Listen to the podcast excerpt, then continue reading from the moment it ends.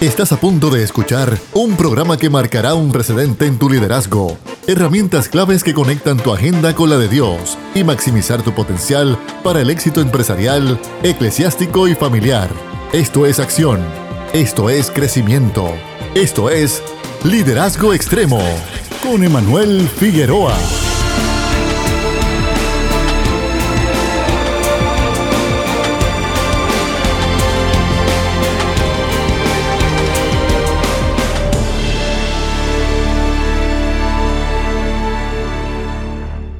Acaba de comenzar tu programa Liderazgo Extremo, un programa que va dirigido a poder darte herramientas que te van a ayudar a maximizar la influencia de tu liderazgo en donde quiera que lo estés ejerciendo, sea en el campo eclesiástico, empresarial o familiar. Liderazgo Extremo acaba de iniciar para poder ayudarte a darte esas herramientas clave que te van a ayudar a alcanzar el mayor éxito. Este es tu amigo Manuel Figueroa, todas las tardes de 3 a 4 a través de tu favorita Redentor 104.1 FM. Te queremos recordar que estamos transmitiendo en vivo a través de la página Liderazgo Extremo en Facebook. También este programa que está comenzando, una vez culmine, va a estar disponible en YouTube, en Spotify y puedes echar mano de estas herramientas que íbamos a estar cubriendo en la tarde de hoy. Así que yo te invito a que te sientes y puedas escuchar este tema, cómo fomentamos la sanidad emocional integral desde el púlpito cómo nosotros podemos ayudar a levantar iglesias que tengan una sanidad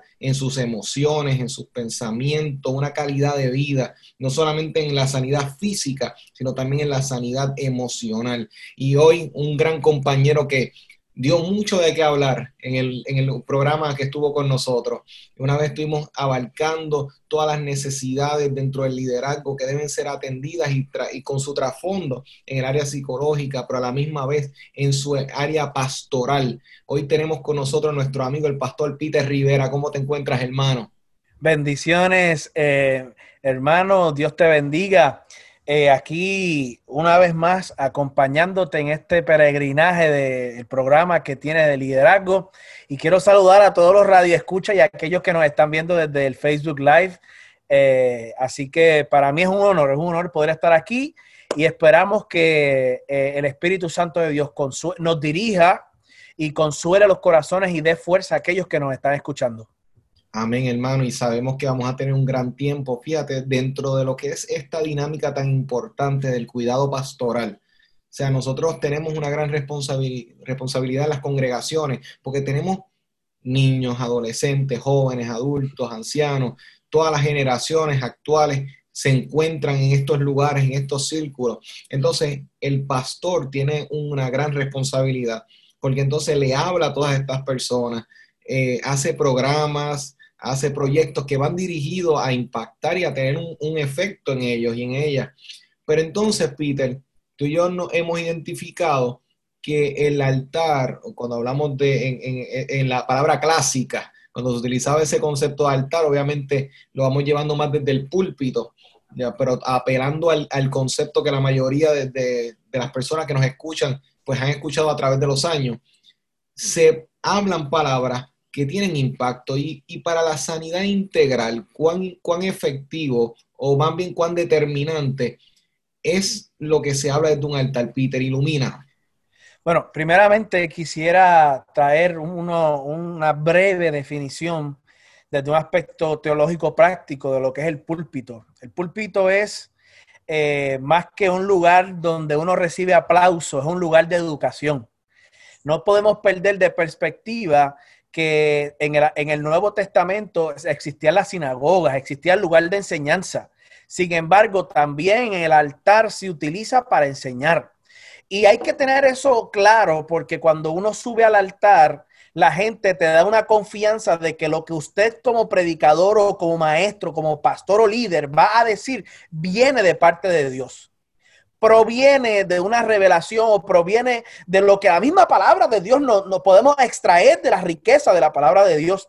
Así que primeramente, para poder tener una sanidad integral desde un aspecto en toda la área, en todos los lider, liderazgos de la iglesia, el púlpito tiene que estar sano. Y fíjate, algo que yo le enseño a la gente que tengo alrededor, no es que uno es famoso ni nada de eso, la gente, a, ese círculo que siempre está con nosotros y el liderato de mi iglesia, yo le enseño que el púlpito refleja o lo que se predica en el púlpito refleja la condición de salud emocional y espiritual del pastor. Entonces, cierto, muy cierto. Entonces, el liderazgo es la reproducción de lo que se enseña en el altar. Por lo tanto. Es cierto, O sea, Peter, eh, un punto ahí. O sea, básicamente, Peter, el pastor o la pastora debe entender que es una extensión. Entonces, las personas son esa extensión de la visión que él o ella carga y entonces si ella no está sana o ella no está sana, entonces eso es lo que se va a dar entonces en el, en el grupo, en la iglesia, en la congregación, ¿correcto? Ciertamente, recuerda, la gente que está escuchándote se está nutriendo de lo que tú estás diciendo. Y si lo que tú estás diciendo lo estás diciendo desde un corazón herido, los recibidores van a ser heridos. Van a tomar esa palabra no como edificación, sino, también, sino como una experiencia de quebrantamiento. O sea que eh, aquí, aquí tenemos varios asuntos muy importantes. La salud del predicador, y que el predicador tiene que reconocer que el púlpito es un lugar educativo, no es un lugar para uno, eh, eh, eh, para uno tomar advantage, para uno poder tomar delantera en asuntos de la iglesia. Entonces hay que tener mucho cuidado. En mi caso, obviamente mi, mi preparación académica secular es el campo de la psicología y la consejería de familia yo tengo que tener cuidado porque hay cosas que yo puedo decir en un sermón que pueden herir a familias que yo di consejería durante la semana. Por ejemplo, si yo le doy consejería a una familia que está viviendo en, medio de un divorcio porque hubo, hubo este adulterio, yo tengo que tener cuidado con lo que yo vaya a decir del adulterio el próximo domingo, porque esa familia se puede sentir identificada. El pastor está diciendo esto por mí el líder está diciendo esto por mí o porque escuchó lo que yo estoy viviendo. Cierto, cierto. Hay que tener mucho cuidado, porque cuando uno va al altar, uno va al altar para edificar. Uno va al altar para destruir huestes de maldad. Y perdóname, yo soy pentecostal de la ah, cabeza de los días la entonces. pero, pero es importante que la, la intención del altar, la intención del púlpito, es la edificación a los santos. Y eso lo dice el apóstol Pablo en el Nuevo Testamento, claramente. Así que tenemos que tener mucho cuidado. La salud de la iglesia depende de lo que la iglesia está recibiendo desde el altar. Mm, y por eso es que entonces, si el líder está mal nutrido, la iglesia en efecto lo puede estar. Porque claro, yo veo el altar, yo veo el altar y la palabra, la que se predica el altar, el núcleo de la célula. Si el núcleo está infectado, todos los componentes que están alrededor de la célula va a ser infectado. Exacto, porque el líder debe saber de que está construyendo realidades con sus palabras. O sea, el líder, mientras está hablando, el líder no puede tomar en poco cuando expresa opiniones, cuando hace comentarios, incluso hasta en las bromas que, hace. Hay que saber que muchas veces se legitimizan eh, cosas que cuando tú las piensas realmente, tú, tú, deberías decir, oye, pausa, espérate. O sea, porque incluso yo he sido, o sea, yo he presenciado eh, cuando tal vez en, una buena intención se hacen comentarios, mira, no, porque tú sabes, fulano y sutana, esos eran unos fornicadores. Ellos, y yo me he quedado como que, pero sabes que cambiaron, pero mira, y, en, y para que se enteren, él se tumbaba la luz. Y yo, ay, a rayo, pero, y son cosas que tal vez uno dice, oye, pero cuidado. Y por ese es para mencionar un ejemplo. Y cuando estas personas uno dialoga con ellas aparte, dice, oye, yo no quería, sea, a mí no me, eso, él no me preguntó para decir ese comentario, no me sentí bien. O sea, y así mismito, o sea, el altar debe saber de que, o sea, hay que tener un cuidado porque las personas se laceran, se lastiman y la figura pastoral es tan crucial, tan importante, de tanta influencia, como bien tú dices, que entonces de la misma forma, si el pastor o la pastora esté enojado, esté enojado ese día, ese líder de ministerio, y empieza porque se nota, este Peter, nosotros ya llevamos tiempo en esto y sabemos que cuando un líder está molesto por algo, cuando pasó una situación que el, lidera, el liderato sabe, tú vas viendo que como que vamos por la vía, vamos por la vía y después por ese entreplato y saca y tipo que este verso y te lo acomodan ese es cuando no se puede hacer esas distinciones. Esa es la línea que está llevando, Peter. Sí, ciertamente. Eh, como bien dije al principio, y no es que estoy redundando, es que es muy importante, el púlpito es un lugar educativo. Oye, si la gente saca de un domingo, de un martes, un jueves, de su agenda tan cargada para escucharte, mira, eh, prepárate, Utiliza un tiempo para tú edificar esas almas, pero no para lacerar. Eh, eh, no es para tú ganar autoridad. Y, creo que, hermano, muchos de los... dentro de las iglesias hay muchos roces de autoridad. Oh, sí. Oh, eh, yo llevo más tiempo en la iglesia, llevo más ministerio, yo me merezco esta posición. La realidad del caso es que la autoridad no se impone, la autoridad se gana. La autoridad, cuando tú quieres eh, eh, fundamentar autoridad impuesta, eso es poder. Tú estás usando autoridad a través de poder, no a través de algo que fue ganado. La autoridad se gana con el respeto, con el cariño que uno hace a la gente. Por eso es que el púlpito, aparte de, eh, eh, aparte de ser un lugar donde uno recibe aplauso, la función fundamental del púlpito es la educación, el tú hablar la palabra del Espíritu Santo que te ha puesto en tu corazón. Pero ojo y cuidado, que esa palabra no eh, tienda a, a, demoler almas, que no atienda a, romper corazones. Una cosa es, hermano, que la palabra de Dios es dura y que penetra y es más cortante que una espada de dos filos. A yo utilizar el Dios me dice para manipular la opinión de la gente. El abuso religioso, yo le llamaría, Peter. Muy bien, buen término. Buen el abuso religioso porque entonces utilizamos la, los conceptos que la denominación ha definido, utilizamos las interpretaciones, y entonces vamos llevando el líder en un canal, en el pastorado, que puede empezar a provocar en el líder una distorsión entre lo que es la voluntad de Dios. Y, por ejemplo, este Peter, cuando se ha dado el abuso de no, yo siento que ustedes eh, deben irse por esta dirección, deben vender esta propiedad, deben comprar este edificio, sin haber una, una dirección de parte de Dios. Pero el líder utiliza su posición de influencia para, mira, invierte esto en mí, invierte esto aquí y tú vas a ver cómo te va a prosperar. Y utilizan versos a veces fuera de contexto. O sea, y yo creo en la honra, no estamos hablando en contra de que hay escenarios que pueden venir de parte de Dios que sean similares, pero cuando no vienen de parte de Dios, estos mismos escenarios son pura este, manipulación y eso corrompe el concepto y hiera a las personas y después no quieren saber de la iglesia. Este, miren, Sí, eso es lo que, y, nos damos cuenta que hay mucha gente que conocemos que está fuera de la iglesia por, por, por una situación que se fue fuera de control y no se utilizaron los canales, eh, eh, los canales sanos para, para provocar la, la, sanidad de esa persona. Así que, y, Peter, ¿qué tú crees de este concepto que escuché del el uso del chivo expiatorio? De cuando se busca culpabilizar a la congregación cuando algo no funciona eh, y el líder no entiende que no, no, no, eso no fue culpa mía y se empieza a hacer ese tipo de regaños desde un altar. ¿Crees que eso impacta significativamente una congregación? Claro que sí, le impacta y es para mal. La gente va a la iglesia no tan solo a ser disciplinada a través de la palabra de Dios, sino también va a la iglesia a poder, eh, eh, a poder fortalecer sus lazos sociales, sus lazos de amistad con otra gente. Sin embargo, cuando tenemos un pastor que busca enemistad dentro del mismo círculo social mío, hay que tener mucha precaución con eso. Mm. Hay que tener y utilizar el altar para repartir culpa. Eso, eso, eso, eso es antibíblico. Eso es peligroso, muy peligroso.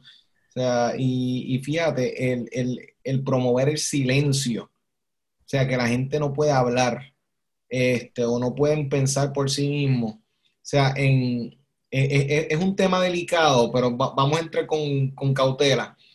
O sea, cuando algo proviene de Dios y la iglesia puede asociar que lo que se está proyectando y hablando desde el altar viene de parte de Dios, glorioso. La iglesia se, lo recibe, nos alineamos, si requiere un arrepentimiento de parte de la congregación, nos arrepentimos. Pero entonces cuando no es necesariamente de parte de Dios ese escenario y entonces esto es lo que yo digo, esto es lo que es, porque yo estoy en posición de poder y porque yo ato, tú estás atado y desato y ato eh, en el concepto que le quieren dar hoy en día, porque obviamente eso tiene que ver mucho con lo que aprobaba o no aprobaba la comunidad, pero en el concepto que le dan hoy en día de que yo tengo un poder sobre tu vida y lo que yo diga te puede bendecir tu negocio, tu familia, pero si tú te vas o no haces lo que yo quiero, te, te cae una maldición y la gente cae en un silencio que no, no, no puedo ni, ni pensar si esto es de Dios o no, porque estoy retando a Dios mismo. Sí, no, no es un silencio, no es un silencio por, por opción, es un silencio de temor, de miedo.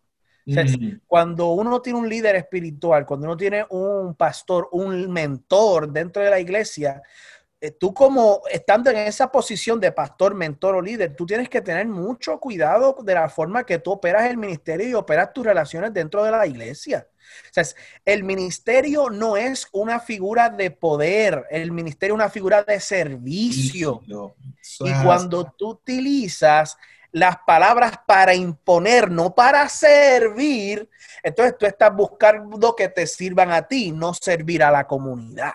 Y eso es invertir el diseño de Jesús, el diseño de lavar los pies desde abajo, tomando posición de servicio.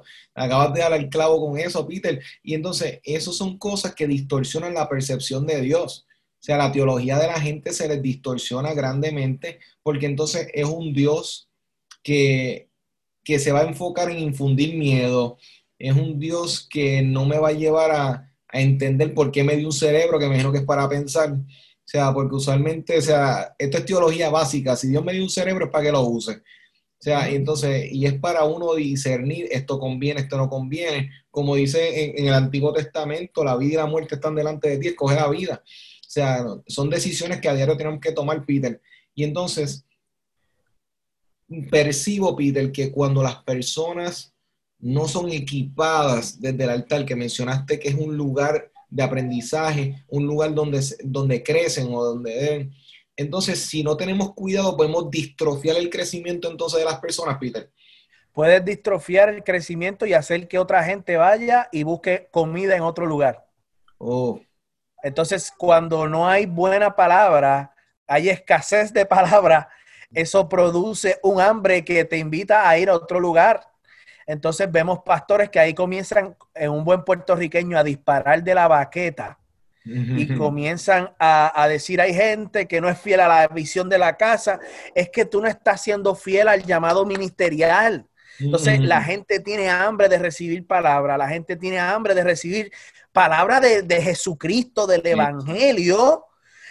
Tú sabes, eh, eh, y todo lo que vayamos a utilizar y a predicar que termine en Jesús, eso, eso produce que la gente comience a mirar otros lugares. O sea, si tú vas a un lugar y separas un domingo, un día en la semana, luego de un trabajo fuerte que tú, que tú como persona tienes, y vas a recibir una palabra podrida, vas a recibir una palabra llena de crítica, una palabra recalentada, una palabra que ya tú, tú sabes, eso la gente se da cuenta. Por más lengua que tú le metas en medio del sermón, la gente se da cuenta. Entonces, eh, tenemos un problema grande y yo lo hablaba en estas semanas eh, con unos compañeros pastores. Hay tanto predicador, pero escasea la palabra. Oiga, oiga, eh, estaba leyendo unos estudios y dice que la gente necesita escuchar a Jesús. Y yo no estoy diciendo que no hablemos más de Moisés. Yo no estoy diciendo que no hablemos más de la fe de Abraham. yo no estoy diciendo que no hablemos más de... No, no estoy diciendo que no hablemos más de José pero Jesús fue mejor que Moisés. Jesús tuvo una fe mayor a la de Abraham y Jesús fue mejor que José. O sea que no, ese es el problema, que nos escaseamos y nos mantenemos en las historias del Antiguo Testamento, Elías, Eliseo y el manto, cuando hay un manto mayor que fue derramado en la cruz, que es el manto de la sangre del cordero. Eso es. O sea que eh, hay, hay, hay una necesidad, hay hambre, pero si el púlpito está infectado, todo lo que reproduce el púlpito va a ser infectado. No esperes líderes sanos cuando lo que salen de tus palabras es infección. Oye, y, se, infecta en, para darle detalles, cuando desde el altar este, no se aceptan las realidades de las situaciones de las personas. No, no, no importa lo que usted esté pasando, eso, eh, eh, tú estás bien. Eh, partió un familiar, no llore. olvídate, porque no es tiempo de llorar, de está en un mejor lugar. O sea, mira cómo se, eso es para poner un ejemplo. O sea, Jesús lloró, Jesús lloró y, se aconsejó que yo en el, Nuevo Testamento que lloremos con los que lloran y nos riamos con los que se ríen. O sea, estamos hablando precisamente de esta realidad de poder abrazar las experiencias de la vida de la mano de la revelación de Jesucristo, que en Cristo podemos ver que vivió, caminó, murió y resucitó conforme eh, y abrazó toda la experiencia humana en ese sentido, este Pedro. Y entonces, que diga, este Peter, te, te, puse el nombre en español. Este, entonces, entonces, ese asunto de se empieza a hacer daño cuando no enseñamos a las personas a abrazar sus realidades. O sea, no llama las cosas que no son como si fuera. Yo puedo entender lo que se quiere, eh, y, pero el problema es el no entenderlo correctamente. El saber de que sí, yo acepto una realidad, estoy pasando esto, sí hay unas necesidades, tal vez no tengo la chequera llena, pero yo puedo entonces alinearme a lo que Dios me quiere hablar en este momento y decir, mira, esto es temporal, trasciende, levántate, no te quedes aquí. Pero el no llevarlos en esa distinción y llevar a las personas que no, no, tú estás bien, estás enfermo, olvídate, estás bien. O sea, sino que llevarlos en un balance de que sí hay una realidad que estás viviendo. Porque entonces vivimos una fe que no engrana como lo hizo Jesucristo, que la divinidad tocó la realidad de la tierra, o sea, la parte natural. Y en lo natural trascendió a lo espiritual. Pero esa transición como que si no se define claro desde un altar, como que puede dañar la percepción de la realidad de las personas. ¿Qué tú crees de eso, Peter? Mira, hermano, eh, ahora por ahí se predica mucho de la superfe. Entonces, eh, esa superfe intenta negar una realidad o es como un smoke, un humo, que, que sigue declarando, sigue declarando, declara y tú te estás enfermando cada día más, tú estás, Y esto de la super fe hay que tener muchos problemas, porque bíblicamente, y, a mí me gusta, a mí me gusta mucho esto, eh, eh, fe significa en griego pistis, y pistis es lealtad, fidelidad, confianza. No tan solo es ver las cosas que no son como si fuesen, es tú estar real, tú tener tus pies en la tierra y saber lo que está en tu entorno. Y de ahí parte tu fe, confiar de que aunque yo estoy enfermo, yo sé que Dios me sostiene. Pero si, pero si lo que se predica desde el altar es un mensaje, eh, eh, es, chatarra, es un fast food espiritual, no esperes que la gente sea saludable, no esperes ministerio saludable, no esperes matrimonios eh, viviendo reconciliación integral, escucha bien, reconciliación integral. Entonces, hay que ver todo desde un aspecto integral. Lo que se predica en el púlpito es lo que, se, es lo que redunda, es lo que, lo que llega al liderato y, al círculo eclesiástico. Así que yo creo que eh, partiendo de eso, eh, eh, lo que uno hace en el púlpito tiene repercusiones en la comunidad de fe. Lo que uno dice en el púlpito tiene repercusiones en la comunidad de fe. Cómo uno actúa desde el púlpito tiene repercusiones en la comunidad de fe. Te voy a contar un testimonio para que usted vea la influencia que tiene tú estar en el púlpito. Mi papá, eh, él partió con el Señor hace unos años. Él fue a la República Dominicana a predicar. Y escucha esto bien interesante. Él le tocó predicar en la República Dominicana en un congreso que había allá y cuando él fue a predicar, él tenía un malestar en el estómago. ¿Qué sucede? Que en medio de la predicación, él se aguanta del púlpito porque el dolor era tan fuerte que la, eh, eh, se tuvo que aguantar del púlpito. No sé si que cuando uno le da esos dolores bien fuertes, bien fuerte. la gente empezó a hablar lengua porque pensaba que él estaba recibiendo una bendición. ¡Wow! ¡Wow!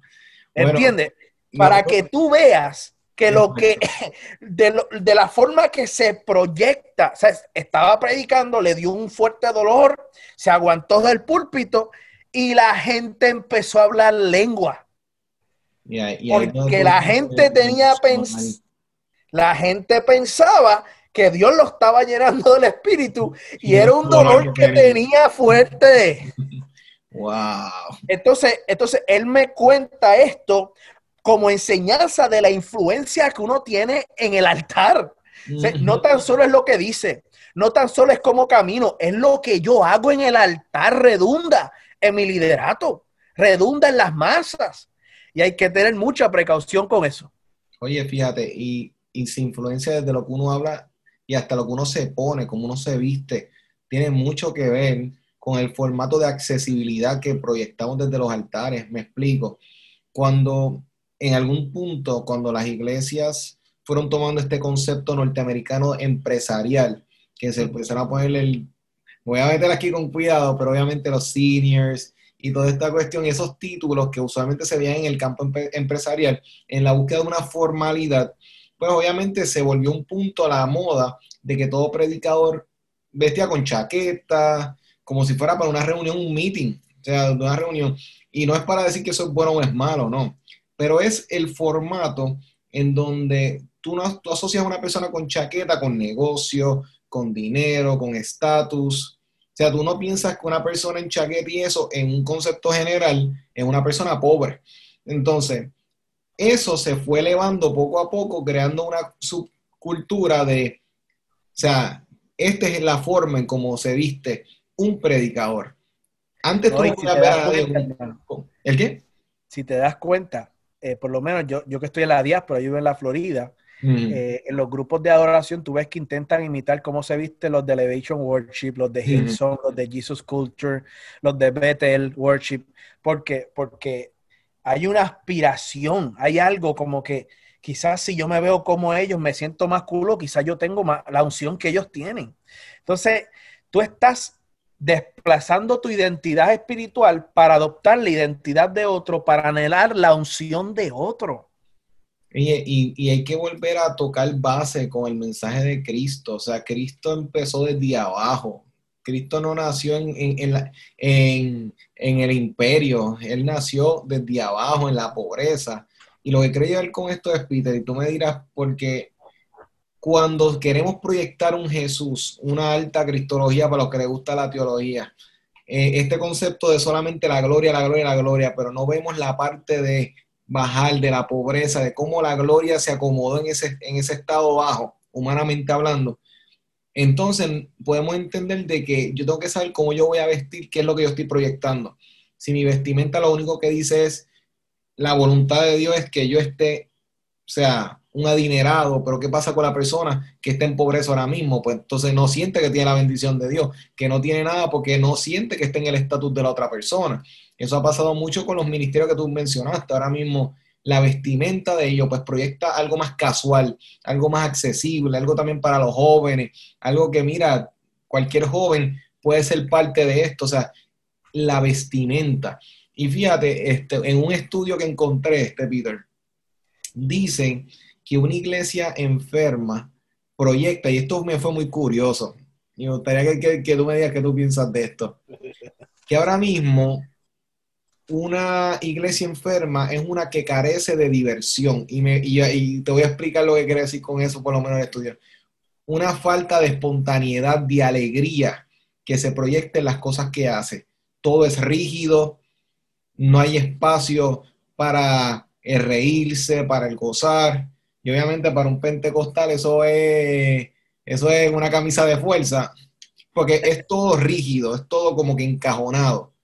Y dicen que esos son señales de una iglesia que está llegando a un punto de enfermedad, porque la alegría, la creatividad no fluye ahí, precisamente por el, el exceso de control, malas teologías y lo que la gente está recibiendo. ¿Qué tú crees de eso, Peter? Bueno, eh, eh, está bueno eso. No te la puse fácil, dale. Eh, la iglesia no, no, es una experiencia de encajonamiento, precisamente es subir a traer libertad.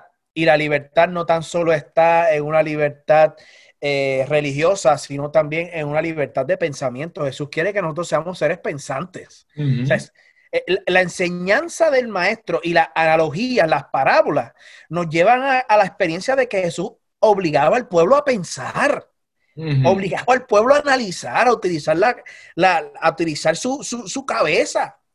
Eh, eh, así que me parece extraordinario eso de vivir en, encajonado en un sistema religioso e inclusive tocaste hace unos minutos, hace como 10 o 15 minutos atrás, de que no se puede pensar más allá de lo que ya se enseñó dentro de la iglesia, porque si tú piensas diferente es porque te estás yendo de la visión de la iglesia eh, y todo eso. Y yo creo...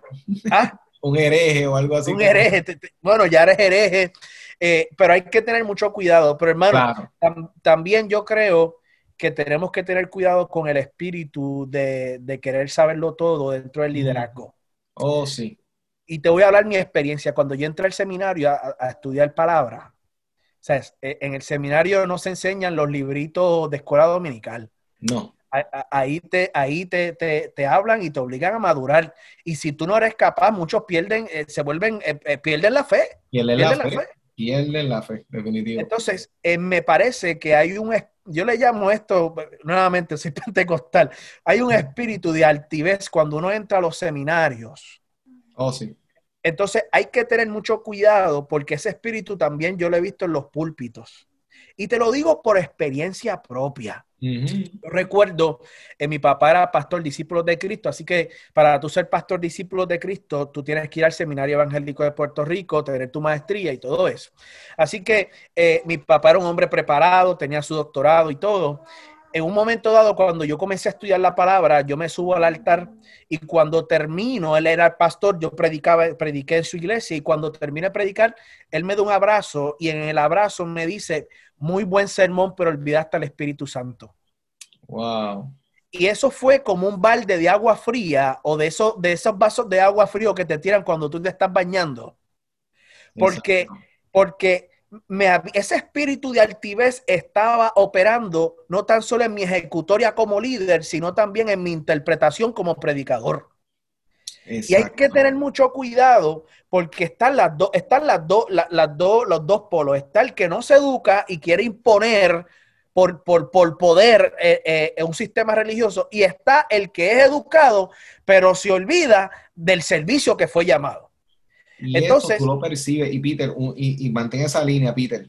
Eso tú lo percibes cuando llegas a, a una congregación, cuando tú percibes esos rasgos en un líder tú vas dándote cuenta que su círculo comparte esa conducta. O sea, cuando tú ves que hay un tipo de, una iglesia que fomenta mucho eh, los doctorados, las maestrías, como las personas que componen esos espacios, no porque haya nada malo con ellos, pero sí hay que tener cuidado cuando se hacen ídolos de los títulos. Tú vas viendo que se vuelve una cultura donde los celebrados son los que tienen esos títulos. Y entonces tú vas a ver que los demás son los números, aquellos que van a ver el espectáculo. Nadie entra al círculo, nadie es parte. O sea, nadie son los neófitos, los, que no tienen educación, los que sirven solamente para limpiar los baños. exacto, Hay que tener cuidado, porque ciertamente yo tengo mi preparación, mi preparación académica, pero los sábados tú me ves a mí limpiando los baños de mi iglesia. Tú me ves a mí recogiendo los vasos en el piso, tú me ves a mí limpiando porque mi, mi, mi preparación académica no me exonera del servicio que hay que dar en el cuerpo de Cristo. Entonces hay que tener mucho cuidado porque esa altivez de espíritu que se da desde el altar redunda también, como muy bien dices, en la congregación. Y comenzamos a tener gente que adoran sus títulos y comenzamos a tener gente que adoran las aspiraciones educativas y mm. se olvidan de la centralidad del Evangelio, que es Jesucristo. Si Jesús se le llamaba maestro y Jesús enseñó en la sinagoga, es porque él tenía su preparación académica, pero eso no exoneraba darle de comer a las multitudes. Eso no lo, no lo exoneraba y no lo, no, lo, no, no, lo excluía de tocar los leprosos. Eso no lo excluía de sanar a los paralíticos. Eso no lo excluía de ver a los niños y decirle, hay que ser como un niño, que en el tiempo bíblico los niños eran los despreciados. Usted sabe que está el famoso texto bíblico que dice que hay que ser como un niño para ir al cielo. Y nosotros lo interpretamos rápidamente, el pentecostalismo lo interpretamos, hay que ser sincero, hay que ser infante. No, no, no. Jesús está hablando de que los niños eran despreciados en las sociedades. O sea que hay que tener, no es que uno es un despreciado, ah, yo soy basura, no, no, es tener la conducta, es entender que todos nuestros logros son para la gloria y el enfoque exclusivo de Jesucristo en nuestra vida. Exacto, y que los niños son moldeables en el proceso de aprendizaje, que hay una etapa en donde ya uno crea una rigidez en lo que ya cree, en lo que piensa, que es muy difícil este, después sacarte de una forma de pensar. O sea, y un niño en esa etapa es flexible, o sea, tú puedes entender hoy esto, mañana, mira, no, esto no es así, y cambió así fácilmente. Entonces, cuando está hablando en ese contexto, es precisamente esa mentalidad, como tú bien dices, Peter, de poder también ser eh, moldeable en, lo que él quiere para poder entrar a ese reino, poder disfrutar de lo que Dios quiere construir. Y oye, Peter, cuando una iglesia se vuelve entonces, eh, se infecta, o sea, está enferma, uno percibe el desánimo en la iglesia, percibe que las personas pueden estar ahí, pero no hay transformación, no... La, división, división dentro del liderazgo. Y eso, incluso eso se va viendo porque lo triste es que cuando una, una congregación se enferma, entonces la elevación de los líderes disfuncionales va a pasar porque entonces ya las personas no van buscando acorde al deseo del corazón de Dios, van a buscar conforme a lo que responda a su agenda. Entonces se van a estar elevando líderes que no, porque este va en esta línea, este piensa de esta forma. Y entonces obviamos lo elemental, tal vez para muchos de nosotros, Peter, de ir más allá de las apariencias, ir más allá. Porque tú puedes tener una persona que tú lo ves dándole clases a matrimonios, pero tal vez su matrimonio no es el más ejemplar. O sea, se puede dar, no como una crítica, todos tenemos formas en las que podemos mejorar en las distintas áreas, no estamos hablando de perfección, pero es precisamente esa contradicción muchas veces se vuelve invisible, la gente ya deja de verlo y todo es normal, y el que llega nuevo dice, pero ¿qué está pasando? Pero ya se ha contaminado tanto ese lugar que es normal, el maltrato es normal, los bochinches son normales, la división es normal, este grupito ahí, este grupito allá, y esa es la norma. O sea, Peter. Y el problema de esto es que la mente es tan poderosa que tú te acondicionas a ese círculo en el cual tú vives. Exacto. Tú sabes que te está afectando, pero la mente es tan poderosa que ya se acondiciona a eso. Que si no lo hay es porque algo está raro. Exacto es como es cuando tú, tú, vives en un círculo de maltrato matrimonial, en este caso, una mujer es maltratada, el esposo eh, después del maltrato le entrega una rosa, le dice te amo y la mujer se siente amada ahí. O sea que es necesario ser maltratada para ella sentirse amada. Exacto. Y lo mismo pasa dentro de las iglesias, a tal nivel que a veces yo me asusto porque en vez de ministerio yo veo sectas dentro de la iglesia. Oh, que si tú no te vistes como ellos, si tú no hablas como ellos, si tú no haces lo que ellos hacen, tú no eres bienvenido. Eso es una secta y hay que tener mucho cuidado con eso. Oh, porque la misma subcultura, que ahorita hablaste de ello un poquito, la misma subcultura se convierte en una secta. La iglesia tiene una cultura, el lenguaje es una cultura, aleluya, gloria a Dios, eso es una cultura.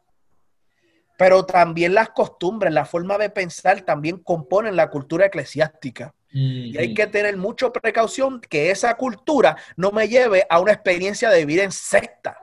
Exacto. Son, son, y tú sabes que tú estás en una secta cuando tú te vas de la iglesia y el pastor comienza a maldecirte desde el altar. Eso, la vivencia, esta persona lo dice, no le va a ir bien. Esta eso es cuidado. Cuidado, porque aquí quien maldice y bendice es Dios. Oh, sí. Y, también lo percibes cuando hay grados de infección en una iglesia. Si la persona se va de la iglesia y ahora los que eran su círculo de amistad ya dejan de hablarle, ya, ya, no, ya, no lo, ya no pueden contactar, ya tú te fuiste, ya tú no eres de nosotros en estos días leía un comentario en Facebook que se hizo muy famoso, mucha gente le dio a compartir que decía eso mismo. Si tú eres mi amigo y te vas de la iglesia, nosotros podemos seguir siendo amigos.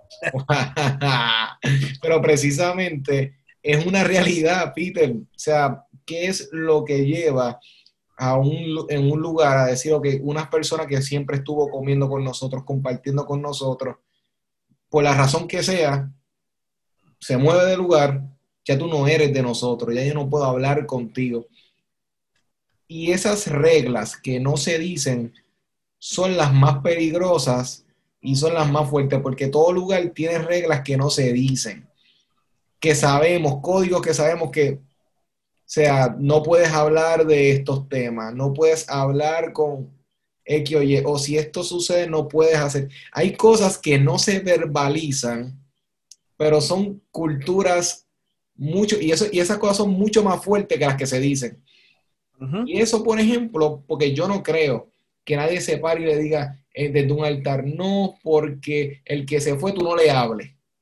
Yo no creo que en un altar explícitamente se diga, pero ¿qué es lo que se mueve en el ambiente que lleva a las personas a comportarse de esa forma, si es que se da en algún círculo? No se habla, pero se refleja en la conducta de los líderes.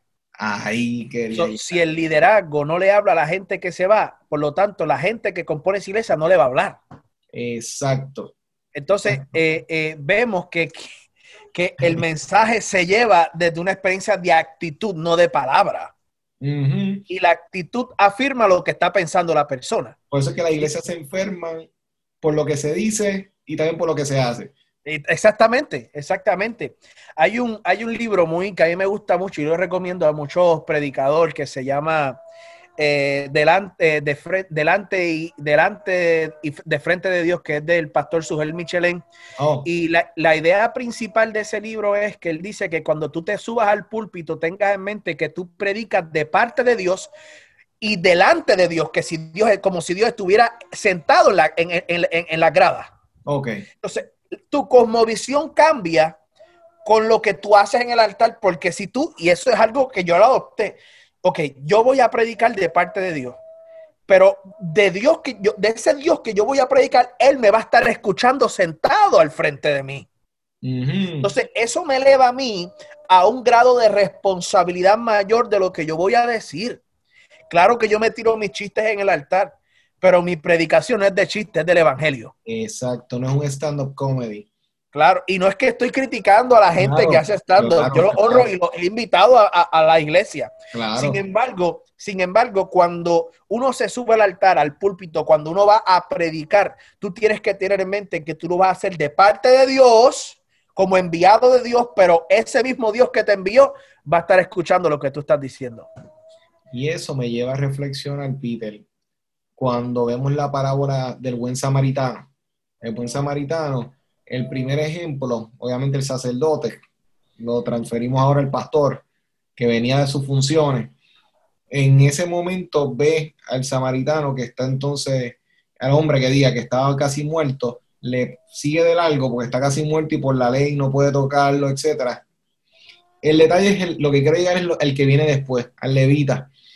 El levita que es el que adora, el que alaba en este caso, el que lleva la adoración, ve que básicamente el primero lo siguió de algo, que hace él? Sigue el ejemplo, lo siguió. Mm. Entonces, tenemos que tener mucho cuidado del ejemplo que estamos dando, porque las generaciones que vienen detrás, los que están en turno, porque ahora mismo, si uno lo mira, es como con una jerarquía, o sea, que está el levita, después el sacerdote, el sacerdote le sigue, hay que tener cuidado cuando nosotros no, sabemos lo que estamos modelando.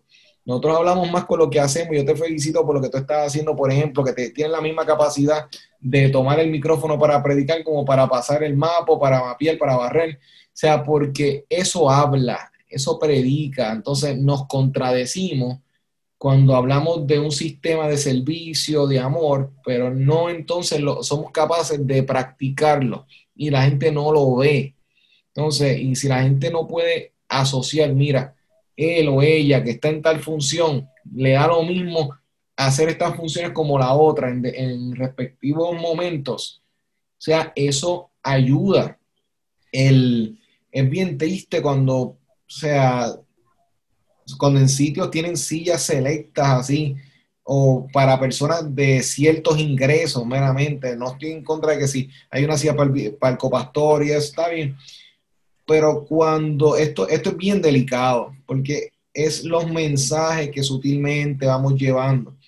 Entonces, la cultura se crea no solamente con el mensaje de 20 minutos, de 30 minutos o de una hora, si le gusta predicar largo al, al predicador, es el asunto de que desde la adoración, desde el cántico, los estudios bíblicos, desde la entrada, es más desde el parking, cómo te trató el que está, el, que está ahora mismo ayudando a estacionar a las personas. No, no, no, este espacio es para X o Y personas, aquello por allá abajo, acomódate por allá abajo. Hay que tener cuidado porque es el lenguaje está creando realidades en las personas y las personas a veces ni cuenta se dan porque cuántas veces nos han dicho, mira, pues tú parqueate por ahí, por ahí abajo, en algún sitio por allá. Eso tú lo seguiste de largo, pero subconscientemente no hay, un, no hay una honra, no hay un espacio de, mira, hay unos espacios ya para la, la para estas personas. No, no, no, acomódate por ahí. O sea, son dos cosas diferentes. Una persona que es un invitado muy respetado, tú no le dices, mira, acomódate con por ahí. Dice, no, no, no, mira, te tenemos este espacio, el invitado aquí. ¿Por qué esto tiene poder y valor? Aquello no. Son detalles. Entonces, en recursos humanos especifican que así que se crean los grandes, las grandes culturas. Que iba a decir algo, Aquí entra la teología del Nuevo Testamento, donde nos enseña que todo lo que hagamos sea como si fuera para Dios y para la gloria de Dios. Así que tanto el que está en el parking como el que va a predicar ese día tiene que reconocer que toda su acción y sus palabras tienen que ser para la gloria del Señor. Quiero leer un versículo bíblico.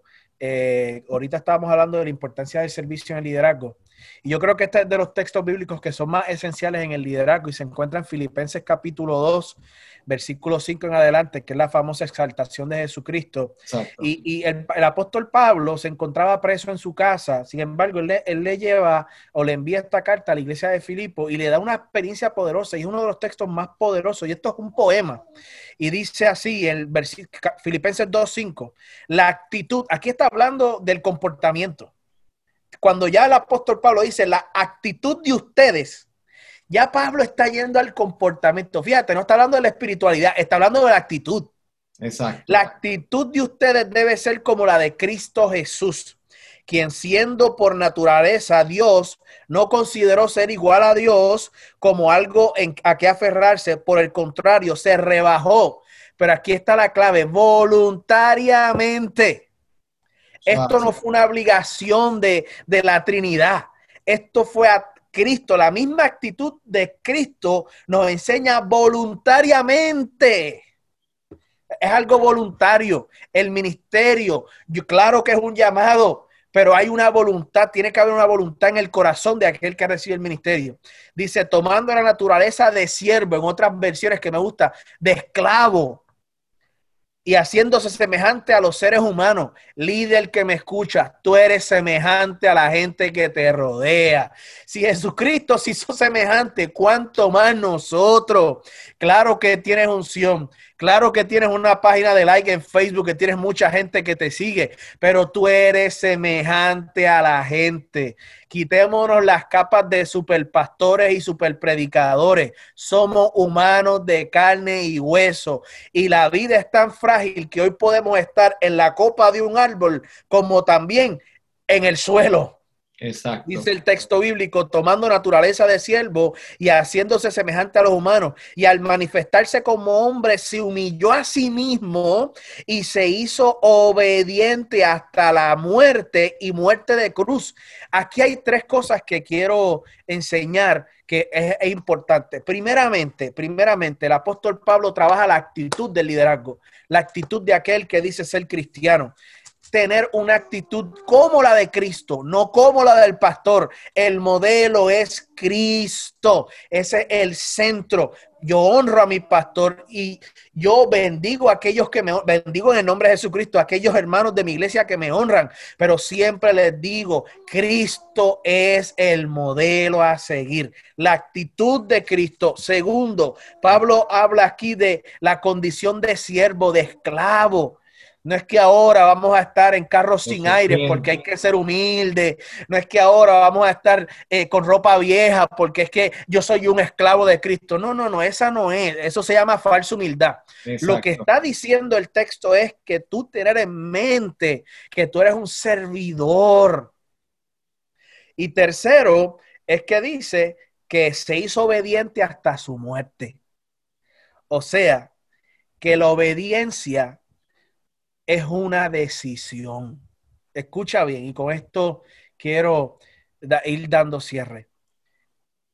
Cuando Jesús en un momento dado tiene una confrontación con los fariseos, él les dice al pueblo, no sean como los fariseos, que ellos hablan mucha lengua en la oración para demostrar que ellos son espirituales. Estoy aquí parafraseando.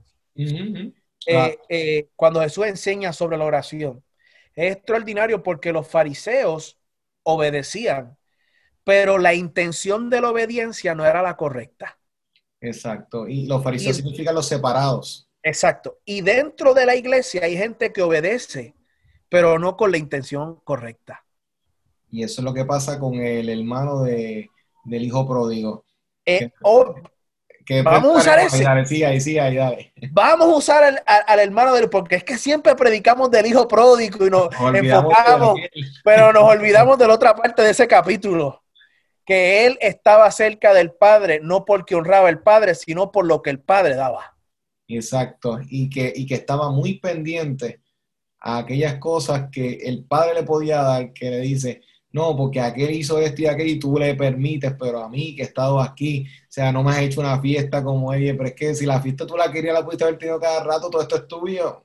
Por eso hay que tener cuidado con aquellos que se quedan en la casa. Ese es el problema. Hay que tener cuidado con los líderes que se quedan en la casa. Cuando hablo de la casa, en la iglesia. Claro, las intenciones. hay líderes que están cerca de ti como pastor y como, y como presidente o líder, por lo que tú puedes proveerle, no por lo que tú eres en el reino.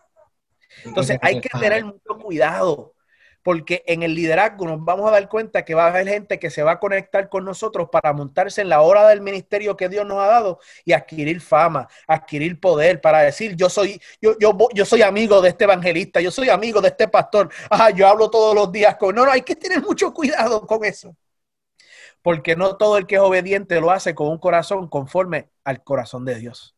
Entonces, Pablo está diciendo en Filipenses 2 que Jesús se hizo obediente hasta la muerte. Por ahí una frase muy famosa que dice que hay que ser real hasta la muerte. Sin embargo, bajo el Evangelio de Jesucristo, a mí me enseña que hay que ser obedientes hasta la muerte. Tener una actitud de obediencia con una reproducción de obediencia de un corazón que honra a Dios, no de un corazón que espera que Dios lo bendiga. Y eso, para llevarlo, porque el tiempo ha, ido avanzando, pero para eh, llevar esa bola y, aterrizarla, precisamente, por eso es que esa obediencia debe llevarnos a nosotros a poder entender cuáles son nuestras prioridades, Peter, entender por qué estamos y hacemos lo que hacemos, porque si las personas somos objetos y los tratamos como objetos, porque los vemos y vemos al ministro como una oportunidad o a esta persona como aquel que me puede abrir las puertas. Entonces estamos endiosando y estamos utilizando. Y viceversa, el líder que piensa que las personas están para el servicio mío, vamos a cambiar ese formato. Mencionó Peter que la Trinidad se puso de acuerdo y voluntariamente han ejecutado, nadie les obligó. Lo hicieron por voluntad, por amor, para sanar iglesias enfermas o núcleos enfermos, ministerios, grupos, tenemos que empezar cambiando la cultura y se cambia en vez de utilizar, de idolatrar, amar, servir. Y cuando nos ponemos, como bien decía Peter, al servicio de los demás y poniéndonos en una postura de niño de reaprender y reaprender en el, en, en el camino diario, podemos ser bien efectivos. Peter, este tema tiene mucha tela, definitivamente. El tiempo avanzado en, en radio, pero queremos, vamos a hacer una oración, Peter, por todos los líderes, porque yo sé que esto ha despertado, un, está, ha tirado señales en muchas personas que están escuchando y van a estar luego escuchando. Dirígenos una oración de poder, que el Señor nos pueda ayudar a abrir los ojos y donde se pueda estar colando la infección, que podamos bregar eso a tiempo para que podamos seguir en el camino del Señor sano y efectivo. Por favor, Peter. Antes de orar, eh, cuando uno está herido, y uno sirve en el liderazgo herido, hay que tener precaución porque cuando tú interpretas la palabra lo vas a interpretar desde un corazón herido. Y tu interpretación va a ser herida. Así que hay que tener mucho cuidado. Hace un año y medio yo viví una experiencia en mi iglesia donde me quebranté y yo me di cuenta que lo que estaba predicando a la iglesia no era saludable. Así que, ¿qué yo hice? Tomé una pausa, busqué una batería de ministros que me, que me cuidan y me cubren, y ellos fueron a predicar. porque yo reconocía que tenía que tomar una pausa en lo que yo me restauraba para luego poder dar una palabra sana. Pero si yo no llego a vivir una experiencia de restauración, lo que yo predicaba, utilizaba el texto bíblico para destruir almas, utilizaba el texto bíblico para, para, para demoler y no edificar el altar y el púlpito. Así que yo quiero orar para que Dios, claro, en el liderazgo se sufre, en el liderazgo se llora, en el liderazgo hay calenturas también donde nos quemamos, los burnouts, pero Dios es un Dios de misericordia y consolación y está ahí con nosotros. Y hoy te digo la palabra que Jesús le dice al paralítico en Mateo 9:2, ánimo hijo, ánimo líder. Hay una palabra de parte de Dios sobre tu vida y esa palabra se tiene que cumplir se tiene que cumplir en el nombre de Jesús. Así que vamos a orar en el nombre de Jesús. Padre, en el nombre de Jesús, hoy nos unimos a la comunidad, a los radioescuchas en Redentor 104 y a aquellos que nos ven a través de el Facebook Live.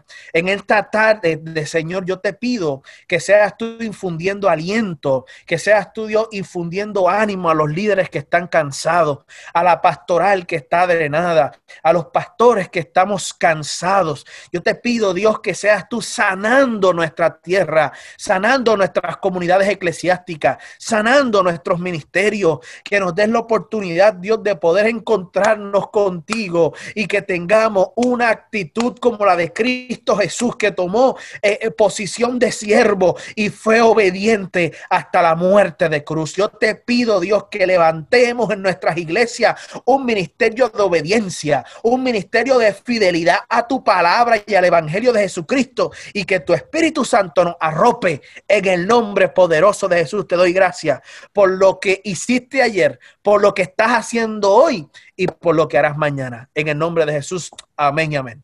Amén y amén. Gracias, Peter. Más que contento. Recuerdan seguir el ministerio de este hombre, pastor, que está sirviendo a Dios con una, y Dios lo ha bendecido con una hermosa familia, lo ha bendecido con un hermoso ministerio y llévelo siempre en, sus oraciones, porque Dios está transformando y haciendo grandes cosas allá en los Estados Unidos a través del ministerio. Así que gracias, Peter, y le exhortamos a todos los líderes que nos sigan. Este programa va a estar disponible en Liderazgo Extremo en la página de Facebook, en YouTube, en Spotify. Así que repase esta información que es de suma importancia. Así que nos vemos el próximo sábado. Este es tu programa Liderazgo Extremo. Este fue tu programa Liderazgo Extremo. Recuerda sintonizarnos todos los sábados de 3 a 4 de la tarde y síguenos en nuestras redes por Liderazgo Extremo.